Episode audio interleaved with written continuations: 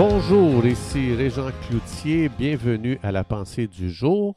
Aujourd'hui, je vous invite à tourner avec moi dans ce magnifique livre des psaumes et le magnifique psaume 119 qui dit, euh, psaume 119, verset 130, La révélation de tes paroles est claire. Elle donne de l'intelligence aux simples. Mais je vais aussi vous lire euh, la version de euh, Amplified Bible, la Bible amplifiée. L'entrée et la révélation de tes paroles donnent la lumière. La révélation de tes paroles donne la compréhension ou le discernement au simple. Il y a beaucoup de choses dans nos vies en tant que croyants qu'on endure, qu'on n'a pas besoin d'endurer, qui pourraient changer si seulement on croyait la promesse de Dieu concernant notre situation avec le même degré de foi qu'on a mis dans les promesses de Dieu concernant notre salut ou concernant pour être sauvé, pour être pardonné de nos péchés, pour être euh, pour euh, euh, entrer dans le royaume de Dieu et avoir sa place assurée au ciel. Pour que je sois pardonné de mes péchés, pour que je sois lavé et pour que je sois sauvé, eh bien, il a fallu que lorsqu'on m'a donné la promesse de la parole de Dieu concernant être sauvé, il a fallu que je dise oui, je crois et je n'ai aucun doute que Jésus est mort pour moi. Il a versé son sang pour me laver de tous mes péchés. Je crois qu'il est ressuscité des morts et qu'il est assis à la droite de Dieu dans les lieux célestes, dans le ciel. Donc, on m'a dit que si Dieu a promis que si je me repentais, que je recevais Jésus, que Jésus, qui est le Sauveur, euh, pouvait me sauver sur le champ aussitôt que je crois. Donc, il y avait dans mon cœur aucun doute. J'ai tourné mon cœur vers Jésus, je me suis repenti, j'avais une pleine conviction que ce que Dieu promet euh, va s'accomplir et il ne peut pas en être autrement. Maintenant, ça, c'est juste pour être sauvé, c'est une promesse parmi des milliers d'autres. Il y en a plein. Dans la Bible, il y a plein de promesses de Dieu partout. Il y en a des milliers, des milliers, des milliers de Genèse à Apocalypse.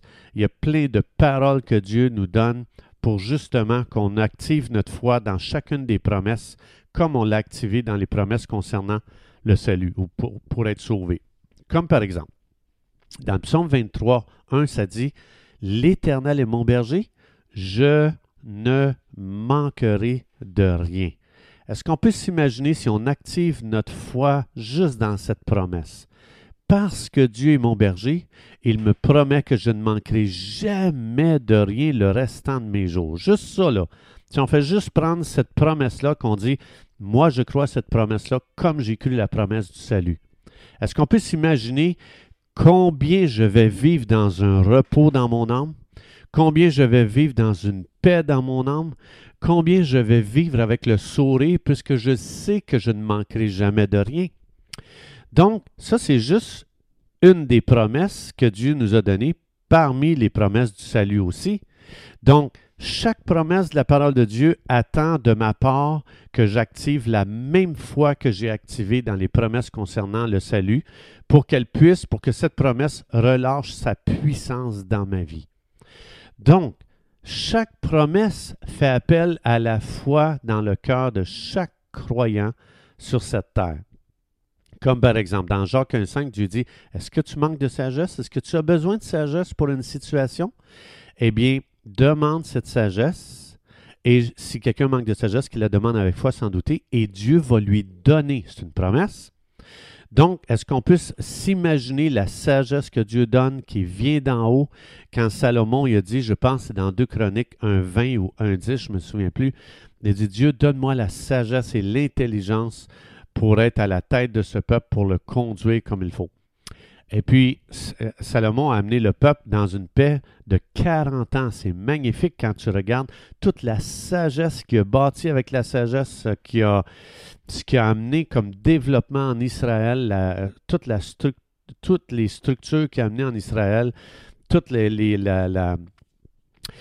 bien qu'il a apporté au peuple de Dieu. Donc, chaque promesse que Dieu nous donne dans la parole, cette promesse nous dit ne doute pas devant ce que je te dis présentement. Crois de tout ton cœur parce que tu peux faire confiance à Dieu. Dieu ne ment pas. Dieu ne ment jamais. Donc ça, c'est la même chose pour 1 Pierre 2, 24. Ça dit que Jésus a payé sur la croix pour que je sois pardonné de mes péchés. Et quand je dis oui, la deuxième partie dit ah, ah aussi, oublie pas là que c'est par ces meurtrissures que tu as été guéri. Et là aussi, Dieu dit pourquoi tu dirais pas oui à ça aussi? Pourquoi tu dirais Amen à la première partie? Tu dirais pas Amen à la deuxième C'est la même chose pour la guérison. C'est la même chose pour la prière. Jésus dit tout ce que vous demanderez en mon nom, croyez l'avoir reçu et vous le verrez s'accomplir. Tout ce que vous demanderez, je le ferai. Jean 14, verset 13, verset 14. C'est des paroles tellement puissantes.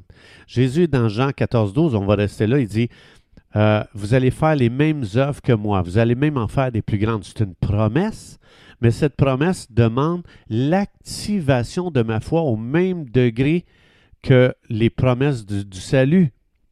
Même chose, Jésus dit, je te dis, là, c'était la foi gros comme un grain de sénévé, tu vas déplacer des montagnes. Jésus m'a dit, euh, juste le peu de foi que tu peux activer dans les promesses de Dieu, là, tu vas déplacer des montagnes. Ça, c'est toutes des promesses que Dieu nous a données qui font appel à activer notre foi, c'est-à-dire fais confiance comme tu fais ta confiance à Dieu concernant ton salut. Donc, je prends une promesse de Dieu, je prie dessus et je relâche ma foi dans cette promesse. Vous vous souvenez probablement, si vous avez lu les évangiles, il y avait un homme qui était couché sur le bord de la piscine. Ça faisait 38 ans que cet homme était malade. Euh, puis lui, il voulait guérir. Et Jésus vient à côté de cet homme et dit euh, euh, Pourquoi que tu es dans cette situation-là Puis ça fait combien de temps? Le gars, il dit Ça fait 38 ans. Puis j'attends que les hommes me jettent dans la piscine pour être guéri parce qu'il y a un ange qui venait brasser l'eau une fois par année pour justement euh, les gens qui allaient dans l'eau ce jour-là. Euh, il était guéri. Mais Jésus lui a montré que c'était même pas une question d'aller à l'eau. Lui a dit, il n'y a personne qui est là pour me mettre à l'eau. Et Jésus lui a montré, c'est même pas une question que les gens doivent t'amener à l'eau pour que tu reçoives ta guérison de la part de Dieu. Tu n'as même pas besoin d'aller à l'eau. Et euh, Jésus, il montre à cet homme que tu peux être guéri même si tu ne vas pas dans l'eau. Donc, euh, donc, cet homme-là avait complètement ses yeux pas sur une promesse de Dieu, mais sur le comportement des hommes. Imagine-toi qu'est-ce qui se passe dans ton cœur quand tu dis si eux autres me mettaient à l'eau quand l'eau est brassée, je serais guéri puis tu vois que personne vient te mettre à l'eau, comment tu te sens face à ces gens-là? Tu es en train de dire c'est à cause d'eux autres, je suis pas guéri. ils ne m'aident pas. Ils font rien pour moi.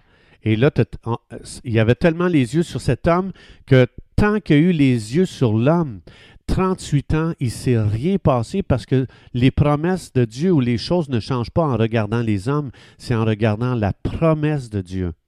Et cet homme a regardé à l'homme pendant 38 ans. Il s'attendait à l'homme pendant 38 ans. Il s'attendait à ce que les autres soient fins envers lui, à ce que les autres se soucient de lui, à ce que les autres s'occupent de lui, à ce que les autres prennent en main sa situation. Et souvent, on est comme ça. Les gens m'encouragent pas assez, ils m'appellent pas assez, ils me visitent pas assez, ils m'écrivent pas assez des mots d'encouragement, ils m'applaudissent pas assez, ils me reconnaissent pas assez, ils m'invitent pas assez.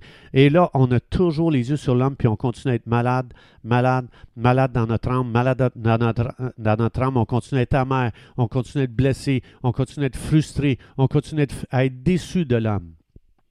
Et pendant tout ce temps-là, notre âme est malade. Ça fait un an, deux ans, trois ans, cinq ans, dix ans. Je suis frustré envers l'Église, je suis frustré envers les pasteurs, je suis frustré envers mes frères et sœurs, je suis frustré envers, je sais pas moi, je suis frustré envers mon boss, je suis frustré envers les autres, je suis frustré envers tout le monde. Et je réalise pas que mon âme est malade depuis 38 ans parce que je suis toujours en train de dire c'est à cause d'eux autres qui me mettent pas à l'eau. C'est à cause d'eux autres qui font rien pour moi. C'est à cause d'eux autres qui m'aident pas. Et on est toujours en train de blâmer l'homme. Mais Jésus, quand Jésus vient, Jésus n'a pas dit OK, moi aujourd'hui je m'en viens je vais prier pour que le Père fasse bouger l'eau, puis je vais te mettre à l'eau. Jésus n'a pas fait ça. Jésus ne l'a même pas amené dans l'eau comme lui s'attendait. Jésus n'a même pas agi comme il s'attendait envers l'homme. Lui, il s'attendait à ce que les hommes l'amènent à l'eau. Jésus dit, moi, je ne ferai pas ce que toi tu penses. Ça, c'est ton plan. Ça, c'est ta stratégie à toi. Ne reconnais-tu pas, là ici je paraphrase, ok, là ici je vais plus loin. Jésus connaissait Exode 15, 26.